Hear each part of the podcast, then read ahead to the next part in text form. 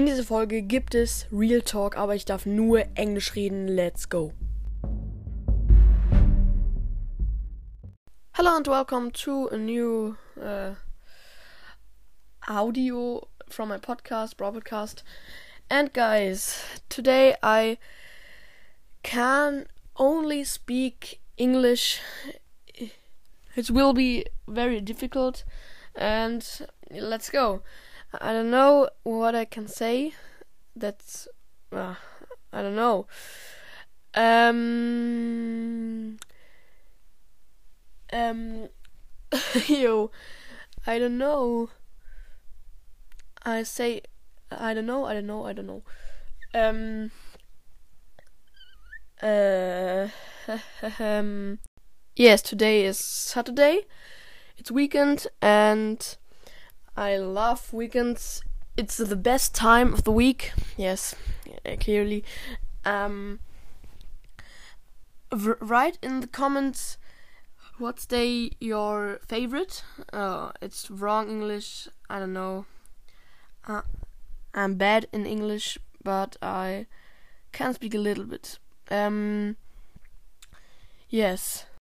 And in the next week, we will write so many uh, class test. It's so. It's. It's not so good. And I'm a little bit tired.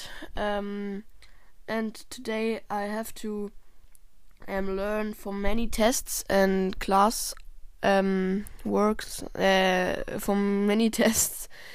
And yes, um, today I woke up at nine o'clock.